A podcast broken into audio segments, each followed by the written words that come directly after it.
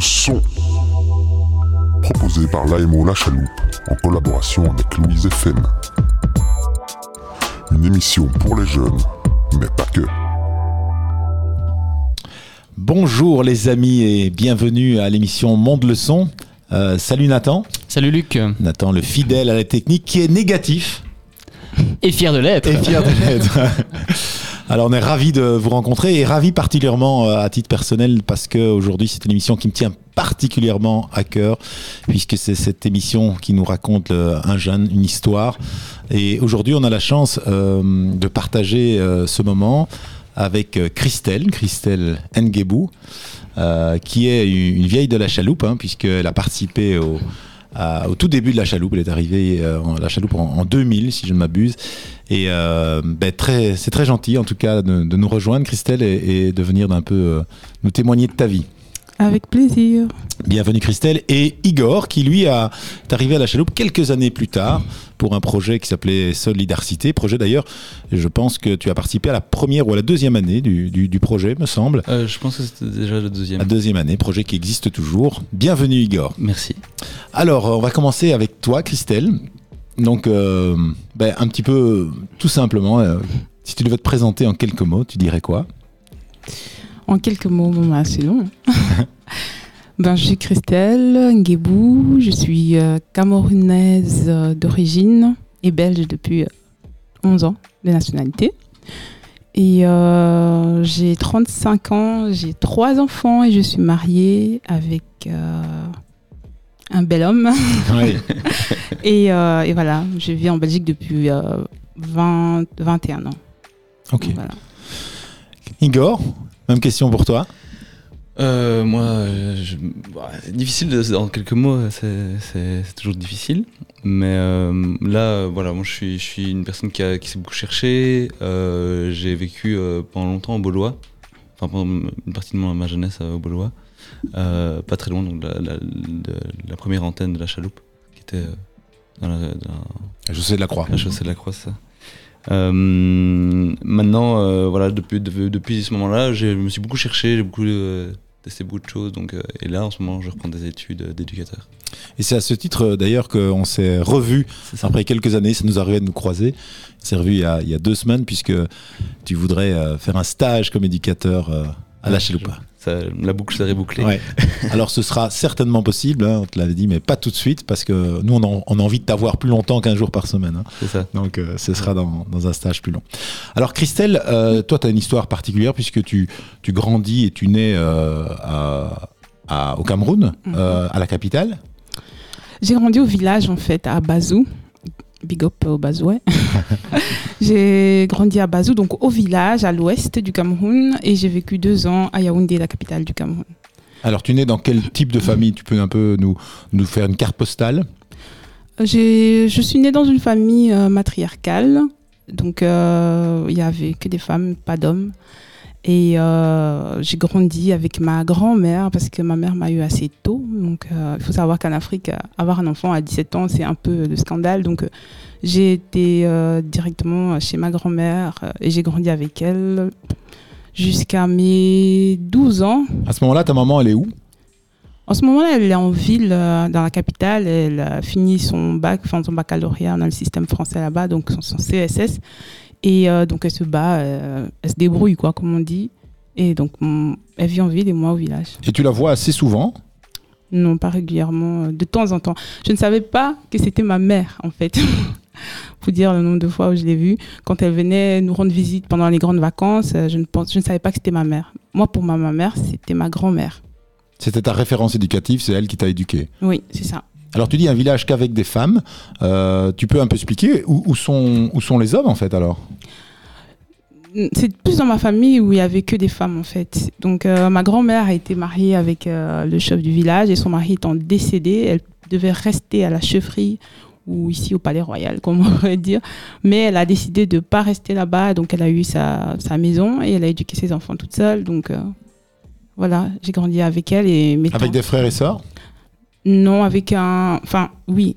mon cousin qui est, que j'ai toujours considéré comme mon petit frère. Donc on a grandi tous les deux là-bas. Ma tante qui est la petite sœur de ma mère, ayant eu aussi un enfant assez tôt, qui est venu le laisser chez ma grand-mère et euh, donc on a grandi tous les deux euh, éduqués par ma grand-mère. Et donc, euh, nous, ici, à la Chaloupe, on, va souvent au Bédin, on connaît moins le Cameroun. Est-ce qu'on peut imaginer quoi? C'est une terre assez aride, c'est la terre rouge, euh, c'est dans, vous vivez dans des petites euh, huttes ou c'était euh, plutôt un niveau social déjà assez élevé Parce que nous, quand on imagine un petit village, on imagine le village reculé. Tu peux un peu nous, nous décrire, c'était comment cette vie de village?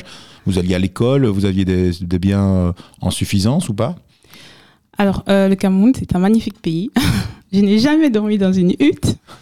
Et c'était des maisons en terre battue, on va dire, donc la terre battue. Et très vert. Donc moi, j'habitais dans une grande maison euh, entourée euh, d'arbres fruit- fruitiers et euh, la nature, en gros. Et j'allais à l'école, en effet, mes- ma maternelle et mes primaires, j'allais dans une école, l'école du village. Et, et voilà, quoi, un système scolaire normal, français.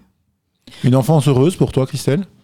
Oui, plutôt, jusqu'à ce que j'ai l'âge de la raison. Pour moi, mon enfance, euh, vraiment jusqu'à mes 12 ans, était une enfance très heureuse, euh, entourée euh, de la grande famille africaine, des cousins, etc. Et grandissant dans un espace... Bon, allez, nous étions quand même pauvres parce que euh, on avait un repas euh, complet par jour avec quelque chose au petit déjeuner. Mais voilà, moi, j'étais bien entourée de mes cousins et de, la, allez, de cette chaleur africaine c'est jusqu'à mes 12 ans où j'ai vraiment commencé à comprendre qu'on était, on était apparemment pauvres. Ok. voilà. Merci Christelle. Et toi, Igor, ce- ces souvenirs d'enfance, là, on a une carte postale d'Afrique. Toi, c'est une carte postale du Beaulois, au, un joli quartier euh, de Tigny. C'est quel souvenir tu en as? Euh, c'est très, vert pour une cité, c'est une cité sociale. hein. Euh, c'est très, euh, il y a beaucoup de nature, je trouve ça, ça, je trouve ça très positif. J'en ai des très bons souvenirs parce que j'ai aussi ma cousine qui est venue aussi à la Chaloupe d'ailleurs, ma cousine et mon cousin qui vivaient aussi là-bas et donc ça a été un peu ouais, aussi comme des frères, euh, avec mon, et aussi avec mon frère, donc on a, on a joué beaucoup ensemble, et on a passé des, des très bons moments. Tu vis avec euh, papa, maman ou- Je vis avec maman. En fait, euh, à mes 9 ans, mes, mes parents divorcent. Et, et mon père, je le vois beaucoup moins. quoi. Et donc ma maman doit, prendre, doit nous prendre plus en charge. Vous êtes combien dans la famille? On est, moi- juste mon frère et moi. On est deux. Mon frère a beaucoup de difficultés quand il est petit, il a des, des problèmes de santé. Euh, et donc, euh, ouais, ça, prend, ça prend beaucoup de place dans la famille. Donc, euh, j'ai aussi eu l'aide de, mes grands-parents. Ils ont été très présents pour moi aussi. Ils habitent aussi dans, la région de Tigny, donc voilà. Le Tigny, c'est un peu le fief. C'est un point de convergence d'ailleurs avec vos deux histoires, les, les grands-parents qui, qui prennent une, une place euh, important. importante. Alors, je vais vous prendre un peu de cours, je vous avais pas prévenu, mais j'aime bien que vous puissiez vous poser des questions aussi euh, l'un à l'autre. Est-ce que toi, Christelle, tu aurais envie de poser une question par rapport à cette jeunesse euh, à Igor? Est-ce que tu aurais envie de savoir quelque chose sur sa jeunesse? Sur sa jeunesse, sachant le quartier dans lequel il a grandi. Que tu connais, hein, je Que pense. je connais, était un quartier social vraiment sympa, les enfants du Beaulois. C'est vraiment, je trouve pour ma part, euh, allez, c'est euh, vraiment des personnes soudées, je trouve. Euh, est-ce que oui, est-ce que ça t'a ouvert plus l'esprit maintenant que t'es, allez, que t'es un adulte? Est-ce que le fait d'avoir grandi dans ce quartier social, d'avoir grandi avec des communautés diverses dans ton quartier, ça t'a ouvert l'esprit ou tu trouvais que, enfin, je sais pas, tu trouvais ta place dans, ces, dans cette cité? Non, en, vrai, dans, mon, dans ma jeunesse, j'ai eu, eu un peu de mal à trouver ma place vraiment dans, dans, le quartier, effectivement. C'est quelque chose que j'ai appris euh, plus tard euh, à, ouais, à, à à plus m'imposer. J'étais comme, comme euh, il y avait des difficultés dans ma famille, j'ai eu des petits soucis de confiance en moi à une, à une époque, entre autres à l'époque de mon enfance. Et donc, euh, ouais, c'est pas que j'avais du mal à m'imposer. Mhm. Et, euh, et donc, euh, donc j'ai- j'ai j'ai pas su me mêler. euh, me mêler euh, je pense pas que du tout ce soit la faute du, du quartier ou de, de- de la population ou des, des personnes là-bas. quoi. C'est c'est plutôt moi qui, qui, qui gardais une distance. quoi. Certains pensent parfois que le Beaulois, c'est un quartier qui est dur. T'as pas vécu ça? Non, non, je, pense- enfin, moi, bon, il y a- c'est- c'est- moi je pense que c'est comme partout. Euh, voilà, il y a, il y a certaines personnes qui sont un peu euh, agressives, qui pourraient, qui pourraient être agressives, mais c'est- moi, voilà, j'ai vu ça, vu- ça vraiment partout. Euh, moi, mais moi, j'ai pas, je vois vraiment pas le quartier comme étant un quartier euh, vraiment agressif. Le Beaulois, j'ai pas cette impression, j'ai vraiment pas cette sensation. Est-ce que tu aurais une petite question euh, à poser à Christelle? Euh, oui, moi j'ai j'ai quelque chose qui, qui- que je me demande, c'est euh, est-ce que de par ta situation, du fait que euh, ta maman t'a eu un peu jeune, est-ce que tu as eu euh, une discrimination des enfants euh, qui, Est-ce que tu étais un peu montré du doigt ou est-ce que c'était euh, voilà, quelque chose que, que, personne ne se posait la question ben, on était une grande famille. Je considère que jusqu'à mes 12 ans, été un, un petit peu protégée parce que j'étais un peu un enfant de tout le monde. Parce que dans la communauté africaine et encore plus en Afrique, quand tu es un enfant, tu es l'enfant un peu de tout le monde parce qu'il y a des adultes et donc chaque adulte peut te, peut te donner des conseils ou peut se permettre de te parler tant qu'il- quand il est adulte.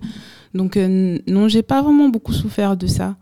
J'étais euh, un enfant euh, comme tous les autres euh, dans le village quoi. C'est vraiment en grandissant que j'ai vu la différence quand j'ai eu euh, 11 12 ans comme ça là. On va venir évidemment à, ces moments de rupture hein, que vous avez vécu. Christelle, c'est l'âge de raison hein, que tu dis qu'il va être un moment de rupture. Ben, Peut-être avant d'y venir, on va écouter ton premier choix musical. Si tu peux présenter le morceau que tu as envie que nous écoutions ensemble. Alors, euh, moi, j'ai choisi premièrement MC Solar, euh, Solar Pleure. Je trouve que cette chanson représente vraiment euh, toute mon adolescence enfin, en Europe, parce que je suis arrivée ici à l'adolescence, justement vers euh, 15 ans. Et cette chanson, je sais pas, ça, ça, ça représente euh, mon adolescence, euh, toute ma vie quand je suis arrivée en Europe. Et euh, je l'ai écoutée la première fois en cours de français au CPS à Jodogne, big up à ma prof de français. Donc elle nous a fait analyser le texte en fait. Et cette chanson est vraiment puissante, c'est bordélique, c'est spirituel, c'est je trouve que là vraiment c'est pour moi c'est chef-d'œuvre chef-d'œuvre de, de MC Solar et euh, l'atmosphère qu'il y a là-dedans représente euh, ma vie en Belgique jusqu'à jusqu'à un certain moment. Et à mon avis, Nathan doit aimer ça. J'adore MC Solar, j'adore. C'est une de mes chansons préférées d'MC Solar aussi. Ah, voilà. MC Solar, Solar pleure.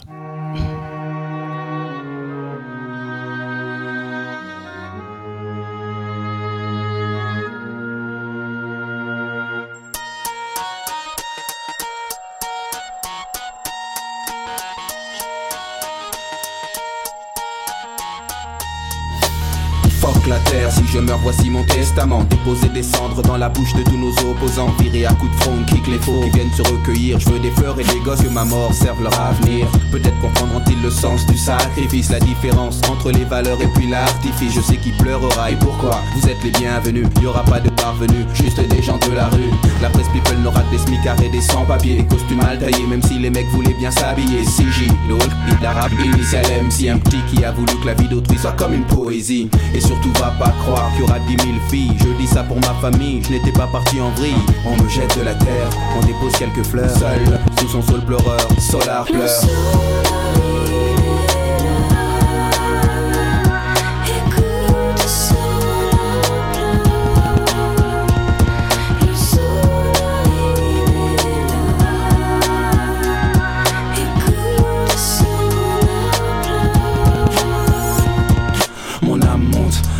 En contre-plongée. C'est ceux qui sont déjà partis que je m'en vais retrouver. Ne vous inquiétez pas, non, je pars pour le paradis. Pas pour parader, mais professer la septième prophétie. J'ai tenu tête au maître, au prêtre, au traître, au focus en cortex qui danse, encore le fond qui gère. Si c'est toi, courbe-toi, marche profil bas et tais-toi. Recherche une aura, sinon va, tiens, gomme-toi. Excusez pour le mal que j'ai pu faire, il est involontaire. J'ai été mercenaire plutôt que missionnaire, je regrette. Et pour être honnête, je souhaite que Dieu me fouette. Dieu, tu es la lettre, il faut que l'on te respecte. Archange, prends-moi au nom du Père. Certains me trouvent exceptionnel, mais j'ai pas fait l'élémentaire. Le mic pleure, la feuille pleure, le bic pleure. Et sous le sol pleureur, solar pleure.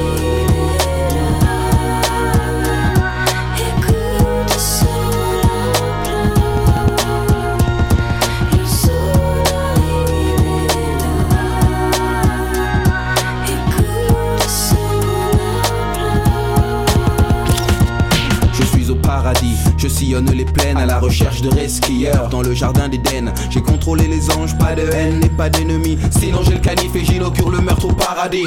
J'ai joué au maigrelé chaque fois qu'on m'a provoqué. Contemplatif ordonné, j'ai pardonné sans pardonner, mais je n'étais pas un héros, juste un mec fait et d'eau. Maintenant je suis une âme qui plane, perdu sans stylo. Eden exterminator, ange exterminateur, videur matador du divin examinateur. M'assure que c'est par mépris que je tripe avec les anges. Et m'envoie aussitôt vers les flammes et puis la fange. 501 plus 165, 111 fois 6. Le code barre de l'antéchrist. Je vois des porcs et des sangliers, le feu et le sang liés. Je prie car j'ai peur, Satan rit. Solar pleure. Solar pleure.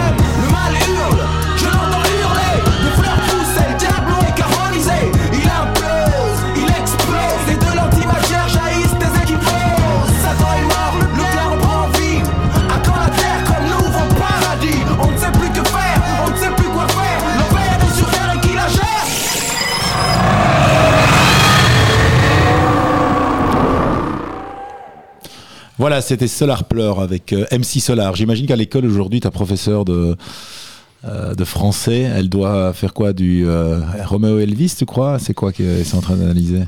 Je sais pas vraiment. Je sais pas? Peut-être du Necfeu. Elle doit être Du Necfeu maintenant.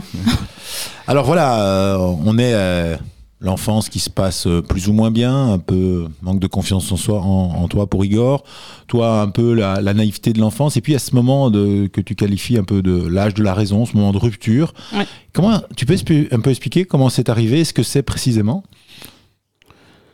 Bah, L'âge de la rupture, c'est. euh, Tu oui, disais tout à l'heure, on se rend, je me rends compte qu'on est pauvre en fait, à un moment. Oui, c'est ça. C'est euh, quand tu arrives à 12 ans et que euh, voilà, les choses se mettent en place. euh, on grandit, on se pose des questions existentielles déjà à cet Et, âge-là. et pauvre de quoi? Pauvre, euh, Pauvre de bien, tout simplement, bien matériel. euh, Pas pauvre d'amour par exemple. non, pas Non. pauvre d'amour. Moi, je me suis toujours sentie aimée par ma grand-mère et c'était suffisant.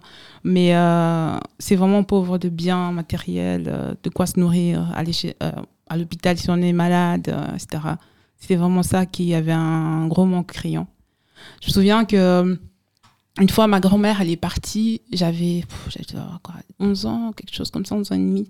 Elle est partie pendant 5 jours, plus ou moins, qui m'ont paru une éternité. J'étais avec Eric, euh, mon frère, enfin mon cousin, qui j'appelle mon frère. Voilà. On va l'appeler ton frère. Ouais, mon frère.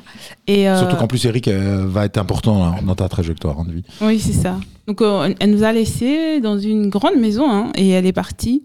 Elle est partie, je savais pas pourquoi elle était partie, elle m'a dit je reviens. Donc elle est partie euh, au moins cinq jours et quand elle, est revenue, euh, cinq jours après, on a dû se débrouiller pour manger. Euh, On, on s'est nourri un peu de tout, enfin de tout ce qu'on pouvait trouver. La chance que nous avions, c'est qu'on habitait dans, dans un espace très vert avec des arbres fru- fruitiers, des choses qui poussent dans notre environnement. Et en fait, elle est revenue avec de la nourriture périmée, enfin on pourrait dire périmée, enfin qui a tourné quoi en fait. Elle était partie parce qu'on n'avait plus rien à manger en fait. Et elle est partie euh, à un truc, euh, un deuil ou un, un funérail. Les funérailles, on mange beaucoup, il y a de la nourriture, c'est un peu la fête. Donc elle est revenue avec de la nourriture, mais beaucoup de nourriture, mais qui a été périmée. Alors, elle a, elle a réchauffé, elle a bouilli la nourriture. Parce que je disais, non, ça c'est plus bon, quoi. Non, non, c'est bon. On a- elle a bouilli et euh, on l'a mangé. Mais ce qui était traumatisant, c'était sur- surtout cette absence-là. Et avec le recul, je me dis, ben, c'était pour aller chercher à manger parce qu'elle est revenue avec de la nourriture et on a de la nourriture avec de la viande, en fait, pas que des légumes. Et euh, donc voilà, c'est ça. On était pauvres de, de bien, pas d'amour. Et donc ça, c'est un moment de rupture où tu dis, moi, je ne veux pas vivre ça? C'est un moment de rupture où tu te dis, mais pourquoi nous? Pourquoi nous, on n'a pas à manger? Les autres, ils ont à manger Ou tu commences à aller chez les autres à une heure euh, très calculée, à midi, où on te regarde un peu comme une, un- enfin, une intrus parce que tu viens prendre le repas des autres, en fait. Et, euh, et tu commences à te rendre compte qu'en fait, oui, vous, vous êtes à part et vous n'avez pas. Donc voilà. Alors là, tu as 12-13 ans. Oui. Tu, tu arrives en Belgique à, à À 15 ans. ouais. Qu'est-ce qui s'est passé à ce moment-là? Ta maman, tu as des contacts? Donc à ce moment-là, euh, au fort de notre manque, ma mère a rencontré un homme très aisé et euh, donc elle nous a pris avec elle, donc euh, dans la ville, à, à la capitale. Donc on a vécu un an et demi, deux ans avec elle, sans ta grand-mère? Sans ma grand-mère. Et ta grand-mère, elle, elle, elle vit ça comment? Parce que c'est presque un, un rapt parental. Oui, c'est ça. Mais elle venait nous rendre visite au moins une fois par mois ou tous les deux mois, elle venait à la maison. Donc voilà. Donc et là, je vivais vraiment dans l'opulence. Je suis passée de je n'ai rien à j'ai un chauffeur pour me conduire à l'école. Donc c'est vraiment deux mondes différents. Et deux ans après, enfin, ma mère nous a amenés en Belgique. Ah, Vous êtes passé tout de suite en Belgique ou il n'y avait, y avait pas eu la Suisse à un moment? Non, on a atterri à Paris, puis euh, Amsterdam. Et pourquoi elle, arrive, euh, elle vient en Belgique? C'est par son amoureux qu'elle arrive ici ou il y a une raison précise? Oui, elle a rencontré quelqu'un encore. Un autre Et, et un autre. Oui. Et euh, elle avait envie euh, de vivre ailleurs. euh, et cette personne-là avait une influence assez, enfin pour moi, négative sur elle, mais bon, elle est amoureuse. Donc voilà, l'objectif c'était de venir s'installer en Belgique. C'est plus tard que je le saurai, parce qu'elle va nous amener en Belgique avec ce monsieur-là pour qu'on puisse étudier en Belgique en fait. Et voilà. Donc au, dé- au- au- départ, c'est enfin, pour une, une cause noble, mais Ouais. que tu ne sais pas en fait. Que je ne sais pas. Et tu peux poursuivre, donc tu arrives en- en- à Paris, de là tu pars en Belgique, vous vivez où? Alors, donc moi dans ma tête, je venais en vacances. Avec, on venait en vacances, on allait passer un bon moment et puis on rentrait.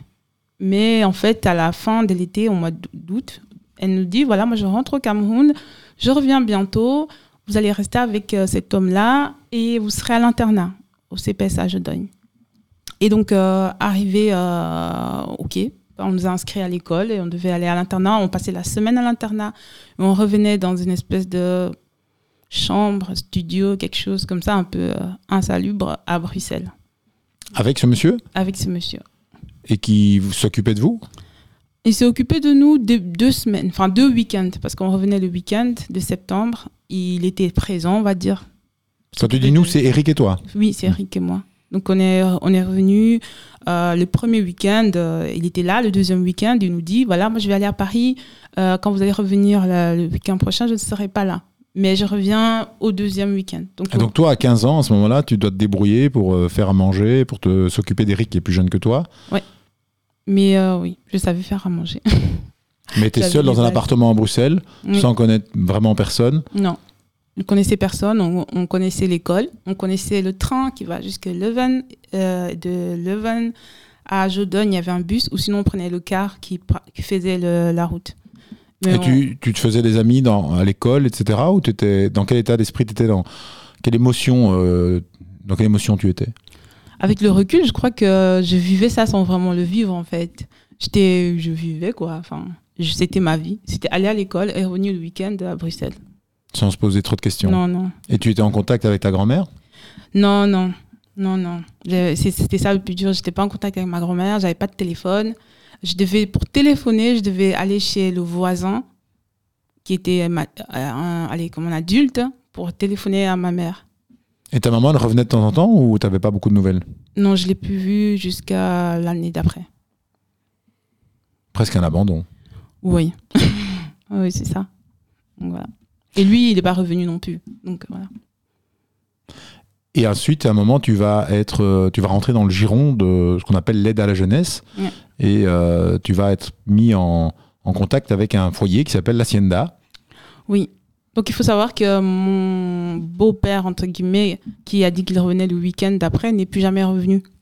Donc on a vécu euh, jusqu'au mois de décembre euh, à Bruxelles.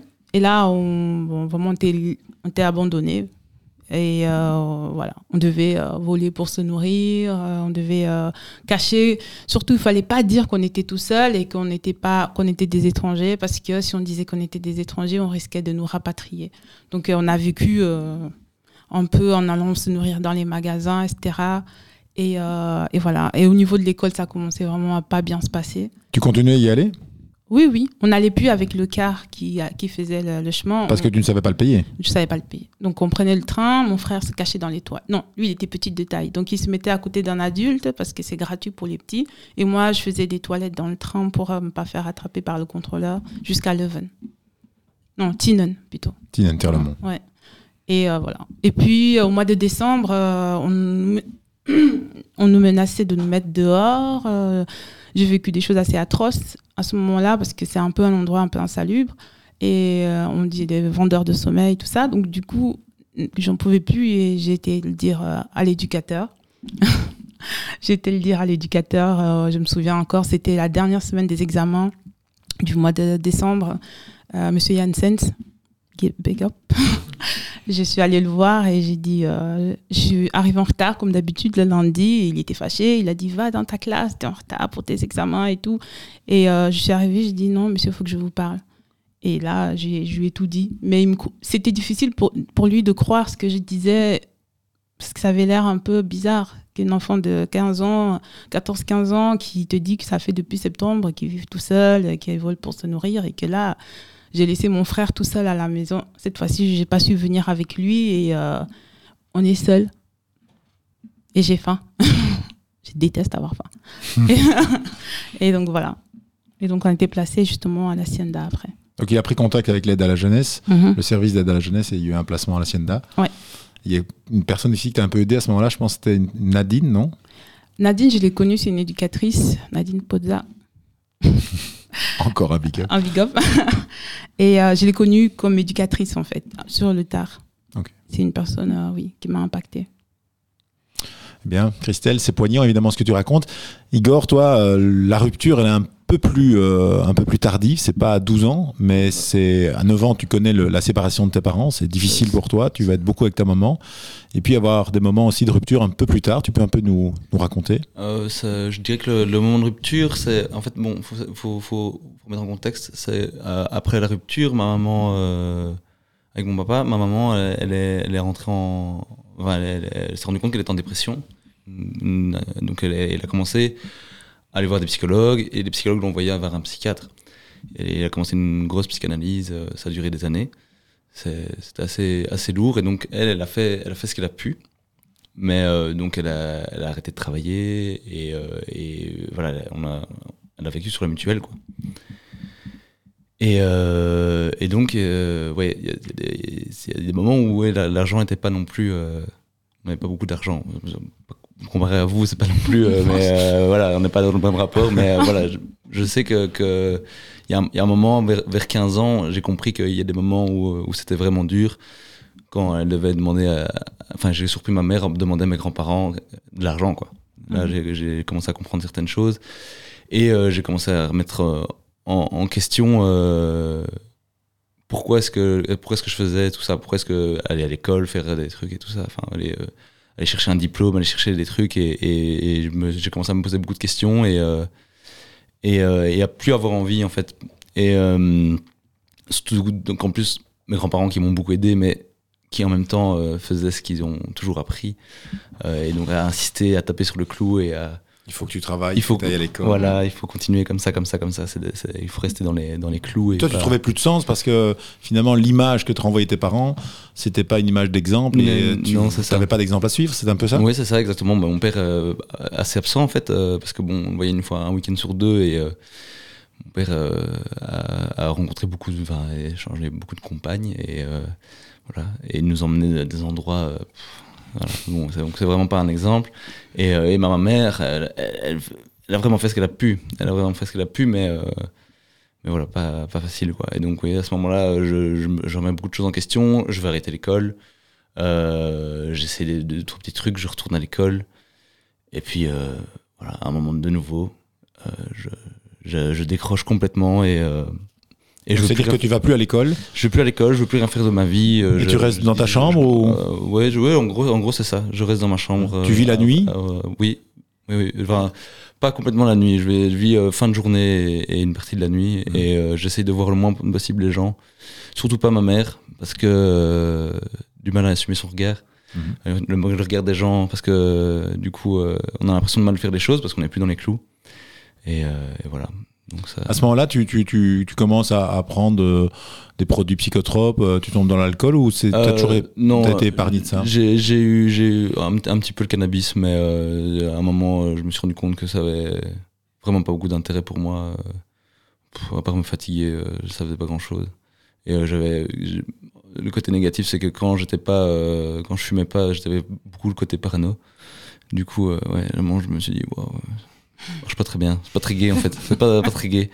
Pas beaucoup d'avantages pour beaucoup d'inconvénients, donc euh, le ratio était pas intéressant. Euh, Mais mais on euh, sent en t'écoutant, et je, je trouve ça un peu aussi dans le témoignage de Christelle, on sent que vous êtes euh, entre guillemets en perdition, mais qu'il y a toujours euh, une porte au fond entrouverte. J'ai l'impression que dans, dans ce que tu racontes, il, il y a encore de l'espoir. Mais oui, c'est ça. Ça, moi, je- encore, encore aujourd'hui, ça, ça reste l'espoir. J'espère, j'espère de trouver quelque chose.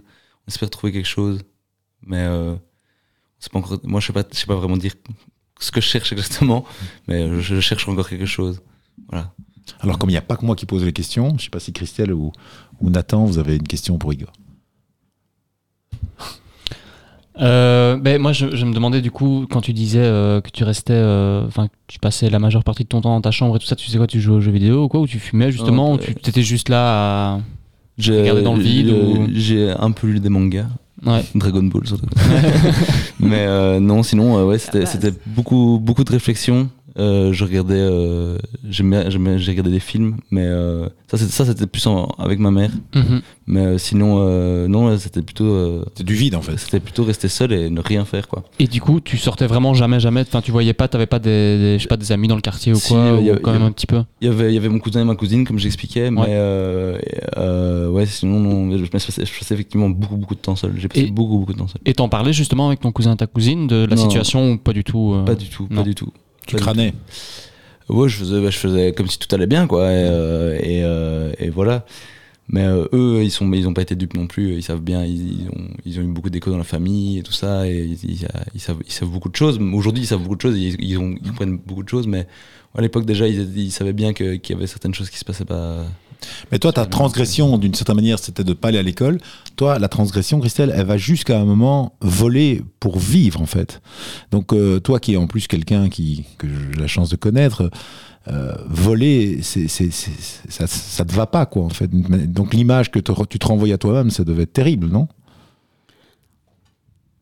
Tu ne poses pas cette question à ce Je ne moment-là. pose pas la question. Tu dois, tu dois bouffer ta faim, quoi. Voilà, c'est ça.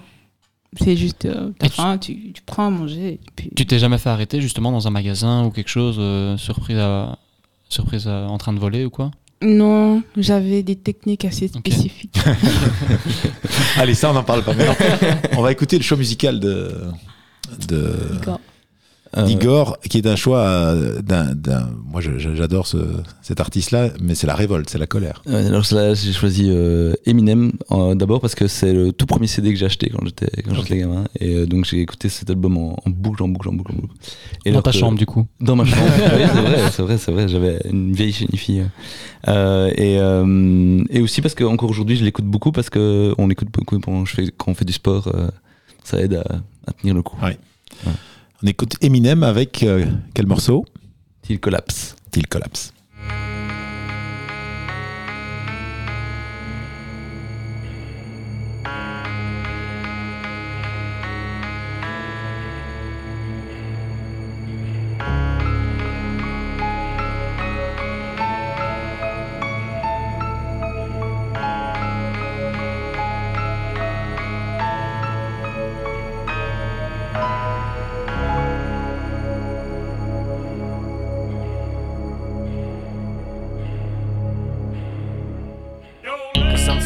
Just feel tired,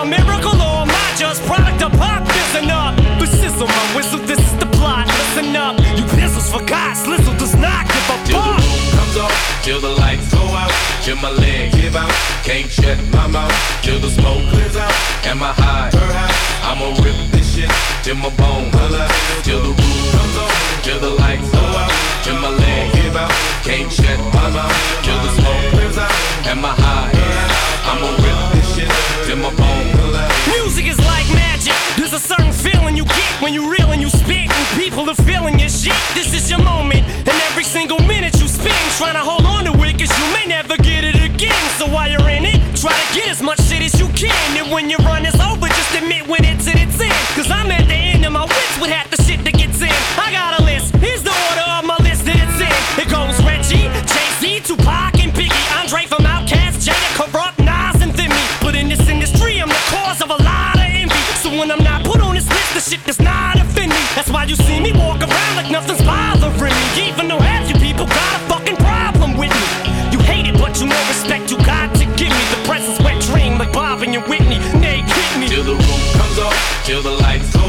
till my leg give out.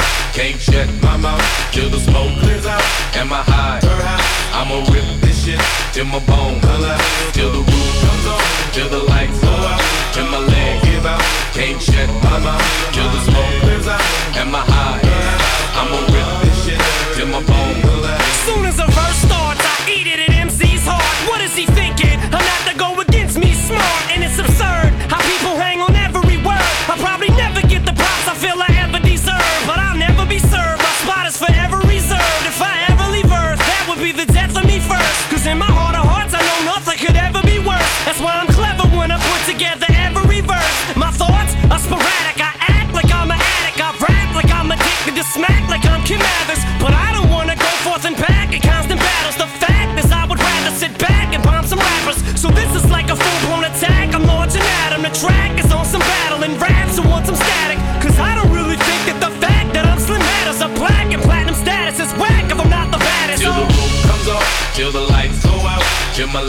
Out.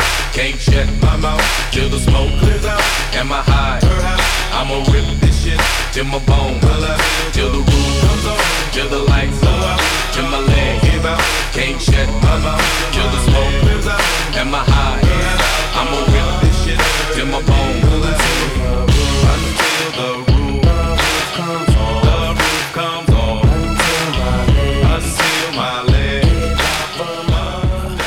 ça discute, ça discute en studio. Je pense qu'on pourrait faire une émission de deux heures tellement euh, Igor et Christelle ont, ont des choses à, à dire. Alors Igor, tu en, en studio, tu étais déjà dans, dans la vie d'après, mais moi j'ai pas envie d'aller trop vite. Euh, tu parles de cette fameuse, enfin on parle ensemble de cette fameuse porte au loin avec un filet de lumière. Euh, quand quand est-ce que tu vas décider de- d'aller vers ce, ce filet de lumière pour essayer d'entrevoir quelque chose de nouveau? Mais en fait, euh, moi, moi ce- c'est ma maman qui m'en parle en fait. C'est ma maman qui, me- qui enfin, moi, moi c'était un- moyen plutôt de, de, de, repenser à- comme ça. Et c'est ma maman qui vient me parler de la chaloupe en fait. Parce que elle, elle essayait juste de trouver une solution et, euh, et elle, Elle se culpabilisait ta maman de. beaucoup. Elle s'est toujours culpabilisée. Encore aujourd'hui, elle se culpabilise beaucoup, beaucoup de choses. Euh, même si on essaie de, la décharger, de lui dire euh, voilà, t'as fait ton mieux et euh, c'est tout. Il n'y a, a, a, aucun malaise. Mais voilà, je pense qu'elle culpabilisera toute sa vie. Mais du coup, voilà, elle, propose, elle, me, propose la chaloupe. Et, et autres, donc l'année citoyenne, Solidarité. Et, et, et donc voilà, je, voilà moi je Et t'en veux tout de suite T'es d'accord de, de, le faire? Mais je me dis que donc je passe comme effectivement euh, tu, tu t'en parlais, je, je, passe beaucoup de temps euh, seul à réfléchir et à, à, tourner en rond en fait. Et je me dis que je me rends compte que ça n'amène à rien, ça n'amène à rien. Et donc euh, il faut faire quelque chose, il faut faire quelque chose, mais je ne sais pas, je sais pas quoi, je sais pas quoi. Et donc comme elle vient, elle vient proposer ça, je me rue, je me rue dessus en me disant euh, c'est, c'est peut-être une solution, c'est peut-être une solution. On va, c'est soit, soit essayer, soit, soit continuer à rester là et. Et comment t'es reçu à la chaloupe? Qu'est-ce qu'on, qu'est-ce qu'on te propose? Euh, Moi, donc moi, je, je, je, je, viens déjà, déjà avec l'idée de l'année citoyenne. Hein. Donc euh, moi, j'ouvre la porte, je suis très très très bien accueilli. Euh, mais et, et, et, donc je viens avec, prendre des renseignements sur la sur l'année citoyenne et et donc voilà, on, les choses se, se, mettent en place. Et, et pourquoi ce projet-là te parle plus qu'un autre? Parce que ça dure une année déjà. Ça dure une année et donc c'est c'est déjà quelque chose que comme je, je, je suis je serais occupé à faire quelque chose et donc euh, j'aurais moins cette culpabilité cette culpabilité pardon de, de, de, de ne rien faire entre guillemets et donc euh, je peux je peux me justifier déjà donc ça c'était une première chose ensuite euh, il y avait cette idée de, de, de faire de, de, toucher à beaucoup de choses et comme euh, je je savais pas du tout ce que ce que je voulais faire de ma vie, comme, comme disaient mes grands-parents. Euh, je, je, me suis dit, ben voilà, je vais essayer plein de choses et, et ça pourrait me, me, peut-être me guider vers certaines choses qui pourraient me plaire et, ou pas. Et voilà, faire un tri, hein, déjà faire un tri sur certaines choses. En plus, il y a l'idée, il y avait l'idée euh, solidaire et ça j'aimais beaucoup d'aider les gens parce que te ouais, sentir utile. Ça me sentir utile, c'est ça. Et ça, ça reste, ça reste dans mes pensées. Comment ça va se passer cette année? Ça se passe euh, assez bien, ça se passe assez bien. Il y a eu quelques petits, petits incidents, mais euh, je suis avec des, des jeunes de, de, tous horizons. Euh, il y avait vraiment beaucoup de, beaucoup de, de profils différents. Euh, c'était, Et assez... ça, ça te bloque pas de, de, parce qu'il y, a, il y, a, il y avait des cas. Hein. Ouais, ouais, ouais. ouais mais ça me bloque pas. Au contraire, je me rends compte que j'arrive à, à, contrairement aux, aux Baulois, où, euh, où je m'étais mis une barrière, j'arrive à, à, à m'intégrer et à, et à, et à faire partie, à faire partie d'un groupe. Donc, euh, donc voilà. Et, euh, et donc ouais, l'année se passe aussi très bien, aussi grâce à, à l'éducateur qui nous suivait, Jean de Dieu. Big up. Big up, JTD. super. On va lui envoyer l'émission, il sera content. Ah, non, ça, vraiment euh, beaucoup de il y avait, vraiment une relation de confiance avec lui, ça, s'est très bien passé, il a vraiment su euh, instaurer cette relation euh, tout en gardant une, distance euh, éducateur-bénéficiaire, hein, mais, mais il y, avait, vraiment cette relation de confiance, je me suis, je me suis jamais senti en, en danger ou en insécurité pendant les journées avec lui, c'était vraiment très très très bien. Et donc pendant cette année, tu, tu retrouves un petit peu une sorte de de biorhythme, une raison de, te lever, euh, tu vas dormir moins tard et tu as, plus confiance en toi. Qu'est-ce qui ça change, un peu? Le, regard que tu as sur toi-même change et de quelle, manière il change? À fond, à fond. Vraiment c'est et en fait oh, je sors d'un cercle vicieux de pensée. Euh, mes, réflexions sont de moins en moins négatives euh, et je recommence à penser à, cette porte, à cette sortie. Euh, voilà, pouvoir, pouvoir quitter ce cercle vicieux quoi. Euh, un et, avenir devient possible. Oui, c'est ça, c'est ça, c'est exactement ça. Et donc ça, c'est moi, c'est pour moi le, le, point le plus positif que j'ai vécu pendant cette année-là. C'est vraiment de pouvoir me dire, pouvoir me sortir d'un d'une pensée euh, et, et j'y repense souvent en fait et quand, quand je recommence parce que ça m'arrive encore d'avoir des, des, des, des, moments de, de des, des, coups de mood des, euh, voilà où je me sens pas bien et je recommence à penser un peu des mêmes pensées qui reviennent des pensées négatives euh, des pertes de confiance en moi et je repense à ces moments-là et je me dis ouais l'année citoyenne ça fait partie de ça et je me dis euh, voilà il y a toujours y a toujours moyen on va on va je vais m'en sortir je vais m'en sortir et euh, et voilà et à un moment je redémarre et, euh, et voilà c'est grâce à ces expériences là que, que je peux avancer quoi. Alors toi, Christelle, la, la, porte au fond avec un filet de lumière, c'est finalement, on t'a pris par la main pour y arriver, c'est-à-dire que tu as dû aller voir l'éducateur qui t'a orienté vers un service d'aide à la jeunesse et tu arrives finalement dans ce foyer avec d'autres jeunes, entre autres un jeune qu'on a cité ici dans cette émission, euh, et vous êtes une quinzaine à l'Hacienda à Jodogne. Comment ça. se passe? Bah, J'arrive dans une grande maison en fait, hein. c'est différent des maisons où... Euh il y a des comment j'étais une mineure non accompagnée. C'est comme ça que j'étais placée. Et l'hacienda c'était pas vraiment pour les mineurs non accompagnés tant que ça. Dans le sens propre du terme c'était pour les, des enfants placés du enfin, où les parents étaient peut-être alcooliques ou malades, enfin, ne savaient pas s'en occuper. Donc, on les mettait. C'était une, une grande maison. Vraiment pour qu'on ait ce sentiment d'être à la maison, même si on vivait euh, avec des éducateurs. Nos parents étaient des éducateurs tout le temps. Et moi, je suis arrivée là avec euh, mon petit frère et on était bien. J'avais à manger tous les jours. J'avais même de l'argent de poche, 5 euros. Et 500 francs à l'époque, je crois. Mais euh, non, j'étais bien. J'étais bien la première année à l'Hacienda. Et puis euh, à l'Hacienda, justement, il y avait euh, des enfants. Donc, c'est-à-dire les enfants qui étaient à l'Hacienda, ils pouvaient aller dans les familles d'accueil le week-end. Et certains pouvaient venir à, à, à Spinnaker à l'époque. Et moi, j'avais pas de famille, donc on s'est dit, bah écoute, Christelle, comme le week-end, souvent, vous êtes tous les deux souvent seuls, mais Eric, il pas souvent là. Enfin bref, comme j'étais souvent seule, euh, on a dit, bon écoute, on va t'inscrire au Spinnaker. Et euh, comme ça, tu vas faire des choses, euh, tu vas apprendre à avoir autre chose, tu vas sortir d'ici. Donc on m'a inscrit là-bas. Et Spinnaker, finalement, ça devient un des projets de la chaloupe à cette époque-là. Ouais. Et c'est comme ça que tu arrives à la chaussée de la Croix. Euh, et que tu vas rencontrer euh, Tout une équipe d'éducateurs et, Ouais. et d'autres jeunes. Qu'est-ce que tu vas faire là, à, à la chaloupe pendant toute cette période? Ça va être euh, assez régulier? Tu vas fréquenter la chaloupe de manière euh, régulière? Euh, C'était euh, quand il y avait des activités qui étaient organisées, surtout pour les voyages où, euh, où on partait faire de, euh, comment dire, de canyoning, euh, faire euh, du vélo, faire plein d'activités que j'avais pas l'occasion de faire. J'ai beaucoup appris à, à la, à la chaloupe. Euh, Tu as appris à rouler à vélo, J'ai appris à rouler à vélo, tu as appris à nager, à nager, voilà. tu as appris à faire du ski. Exact.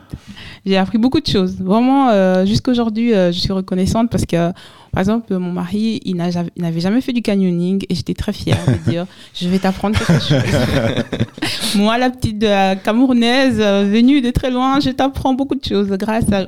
Je l'ai appris euh, à la chaloupe, quoi, en faisant des activités, en rencontrant des gens. Voilà, c'était c'était vraiment intéressant. Alors, c'était à travers des activités, puis c'était aussi à travers des relations privilégiées avec des jeunes ou avec des éducateurs de la chaloupe. Il y a, qu'il y a d'autres choses que tu as fait à la chaloupe? Je pense qu'il y a eu un accompagnement au niveau euh, euh, de conseils, euh, un accompagnement peut-être scolaire, euh, d'appartement. Est-ce qu'il y a eu d'autres choses? Moi, personnellement, j'étais, je venais cette année. Il faut savoir qu'après deux ans, j'ai quitté l'Hacienda. Donc après, j'ai arrêté de fréquenter la chaloupe. Et j'ai euh, j'ai commencé à fréquenter, euh, je vais faire du babysitting euh, pour Monsieur Descamps. mais euh, après deux ans, j'ai quitté la chaloupe. Mais à la chaloupe, je venais principalement via l'Hacienda pour, euh, voilà, pour des activités sportives. Après, j'étais au Niger. Là, j'ai appris, j'ai fait des ateliers d'écriture, etc. Mais Donc, tu es parti dans le projet Africa Sud oui, ça. de la chaloupe. Oui. C'est- C'était après que, quand j'habitais toute seule et qu'il y a eu ce projet-là, j'ai rejoint.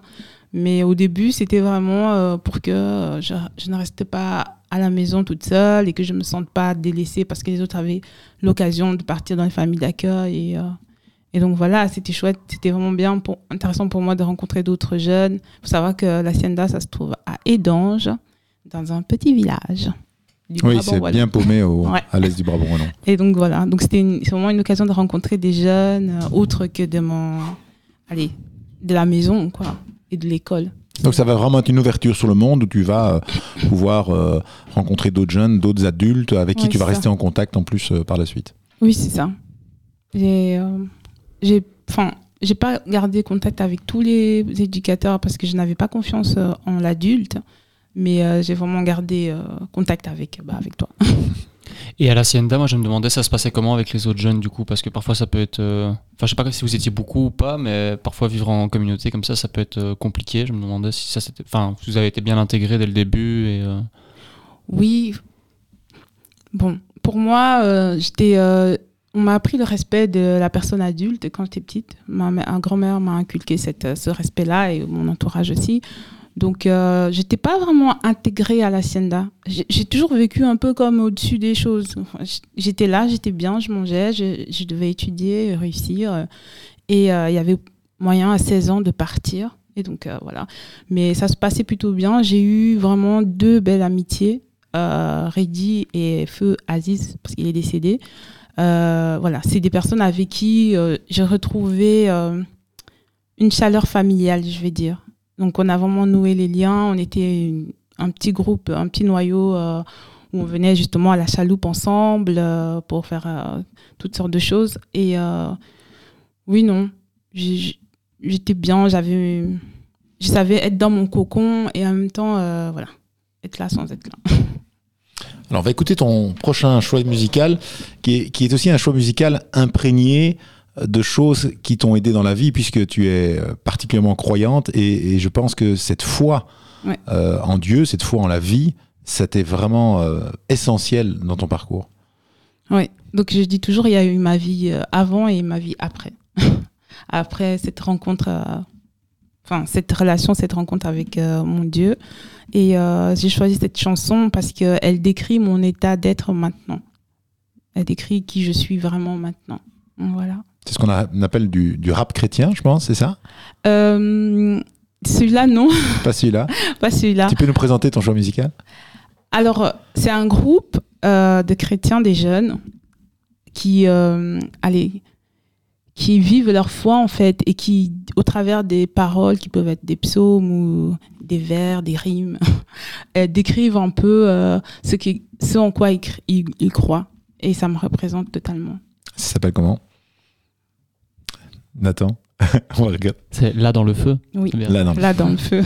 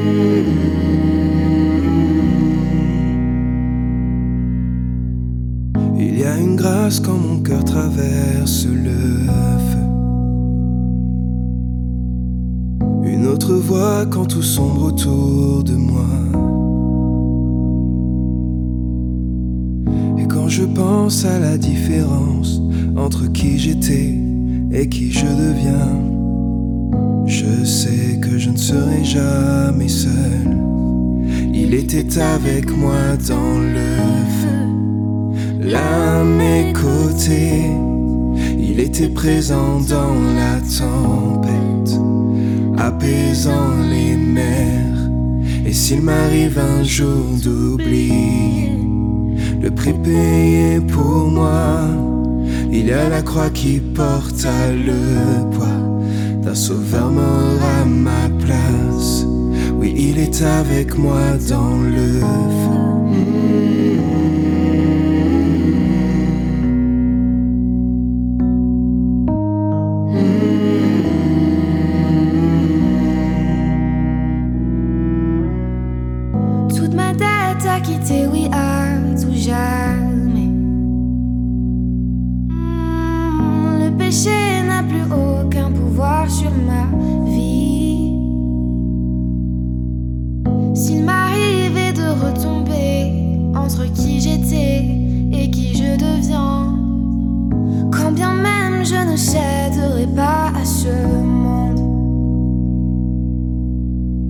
Je sais que je ne serai jamais seule, car il est avec moi dans le feu, là à mes côtés.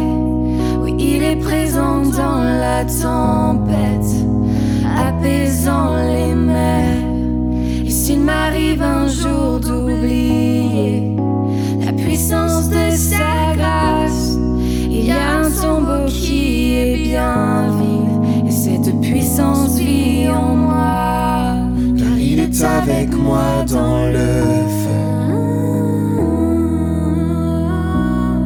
Car Il est avec moi dans le feu. car Il est avec moi dans le feu. Il est avec moi dans le feu.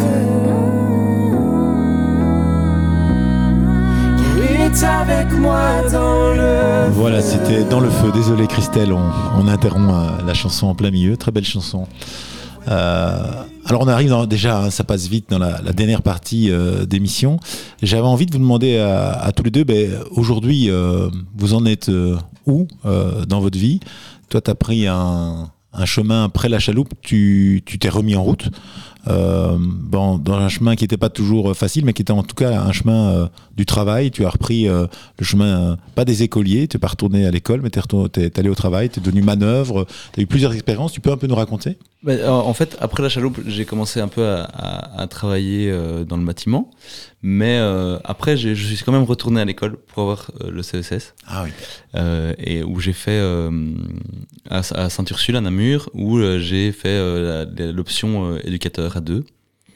Euh, donc j'ai eu mon CESS euh, donc, à sur, à sur le tard, mais euh, j'ai finalement eu, assez content. Mais euh, et puis ben, je suis, euh, euh, je suis, j'ai repris les- le, le, le boulot dans, dans le bâtiment. Donc j'ai pas mal bossé dans le bâtiment et j'ai fait euh, pas mal de choses différentes. J'ai fait travailler dans le chauffage, j'ai travaillé dans l'électricité, j'ai travaillé euh, ces derniers temps, j'ai travaillé pendant presque un an euh, comme manœuvre dans le bâtiment, dans, le gros œuvre.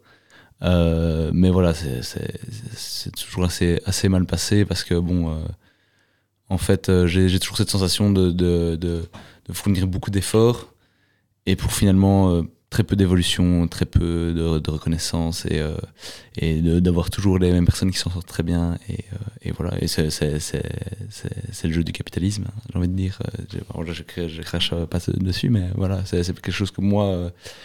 qui moi avec moi moi j'ai un peu de mal et donc je me rends compte que c'est toujours il faut je reviens toujours vers quelque chose de je suis toujours plus attiré vers quelque chose de plus humain et, et de plus social du coup du coup là en ce moment je reprends des études pour devenir éducateur à et, euh, et voilà essayer de travailler là-dedans euh, essayer de trouver quelque chose qui, qui me plaît Quelle, quelle trajectoire, un Nathan qui, qui est éducateur à Solidarité. Je pense que tu bois du petit lait.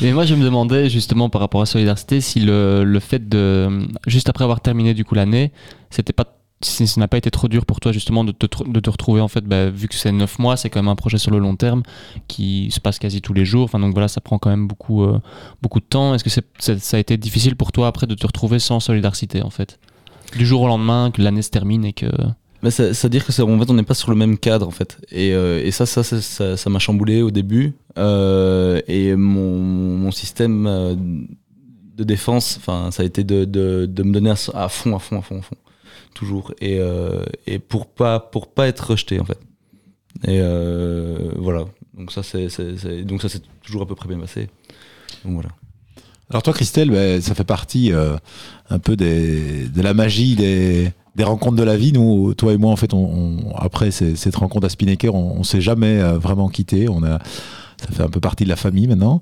Euh, c'est la famille, on va dire. hein, c'est la famille.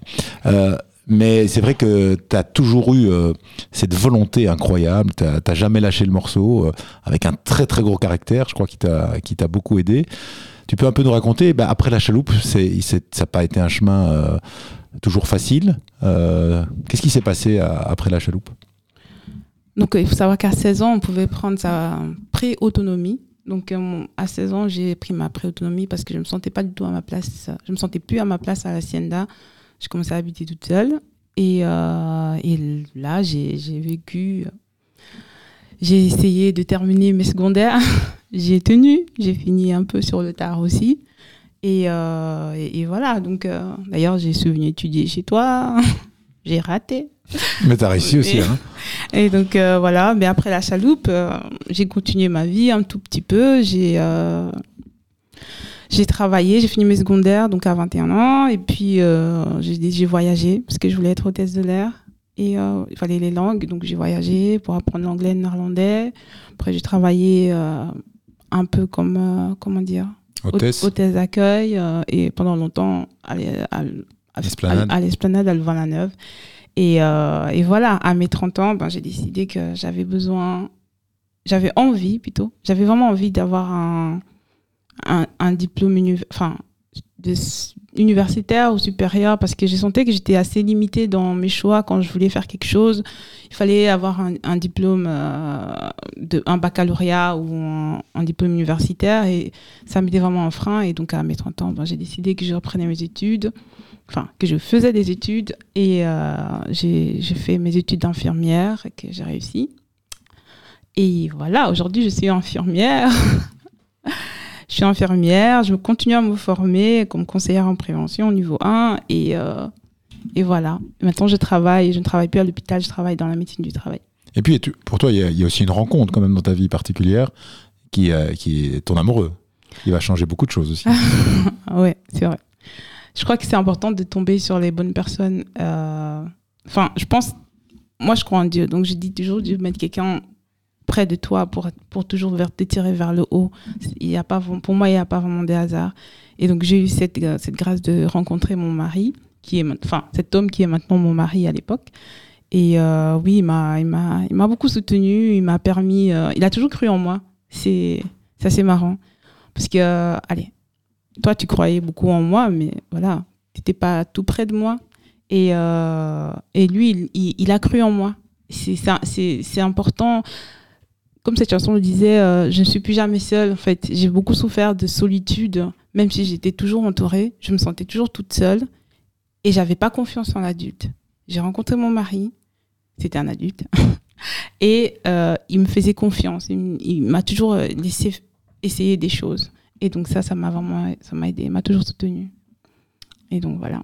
C'est- magnifique ce message. Donc finalement, c'est vous, vous avez dû, euh, pour vous en sortir, rencontrer des gens qui ont cru en vous, en fait, c'est ça? C'est ça. Oui. Oui, oui. Moi, je, je tiens à dire que ton parcours est magnifique, vraiment. Ouais, bravo, bravo, bravo, surtout. Euh, oui, je pense que oui, rencontrer des gens, ça, ça aide beaucoup. Et, euh, et parfois, c'est peut-être juste. Ils ont peut-être juste dit un petit truc qui nous trotte en tête et qui nous aide à un moment de notre vie. Et comme toi, je pense que c'est pas un hasard.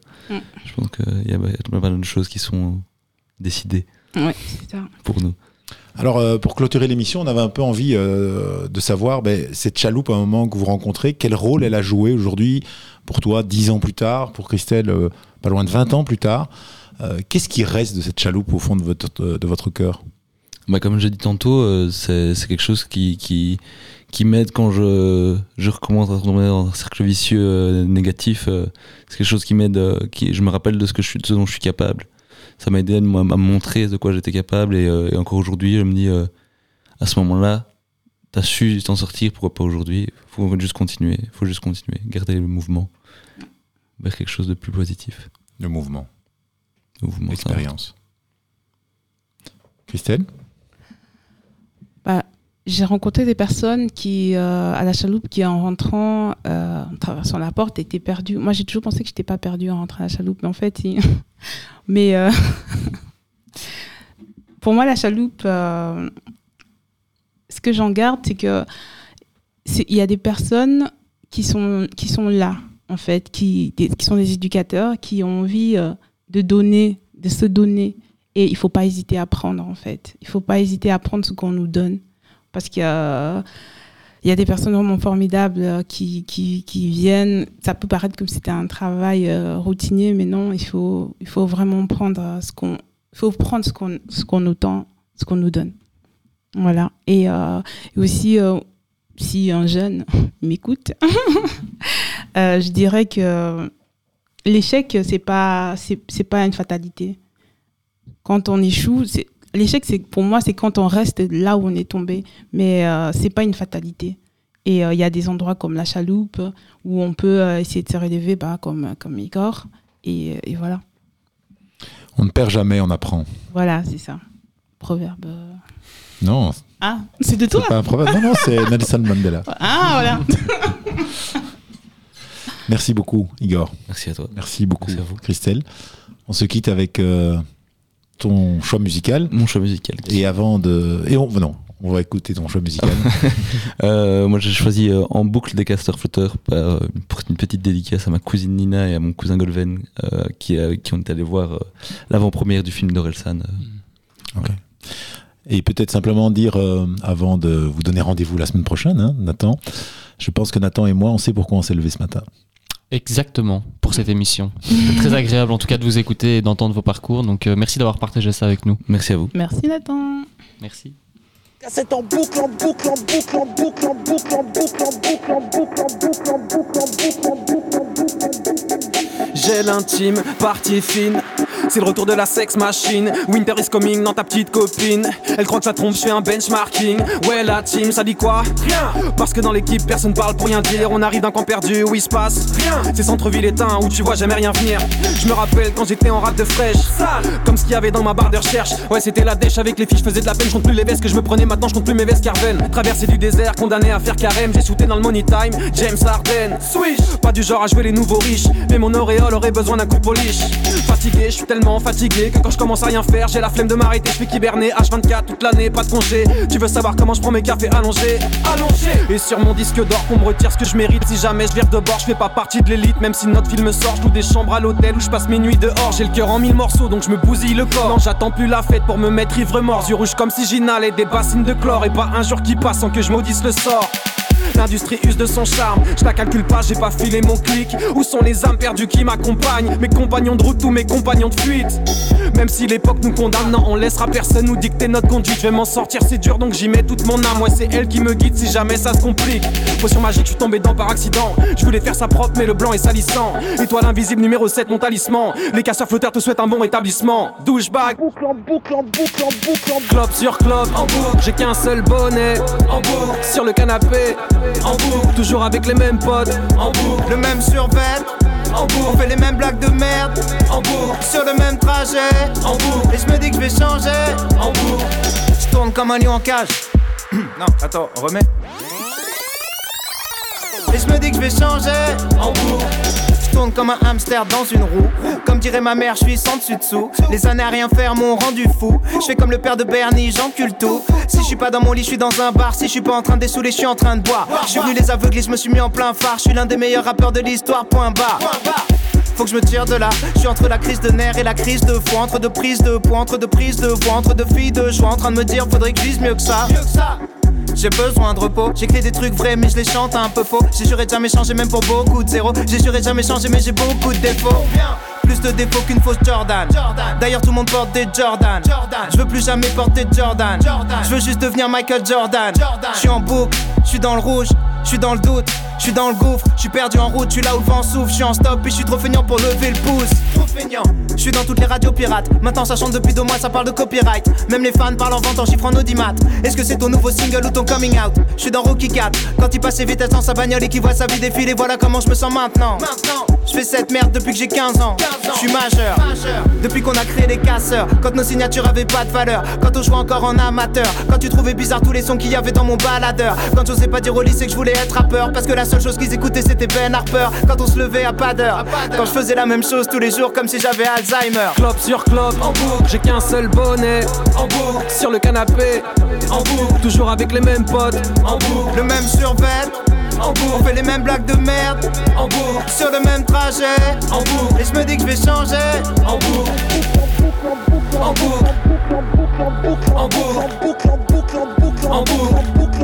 En boucle, en boucle, en boucle, en boucle, en boucle, en boucle, en boucle, en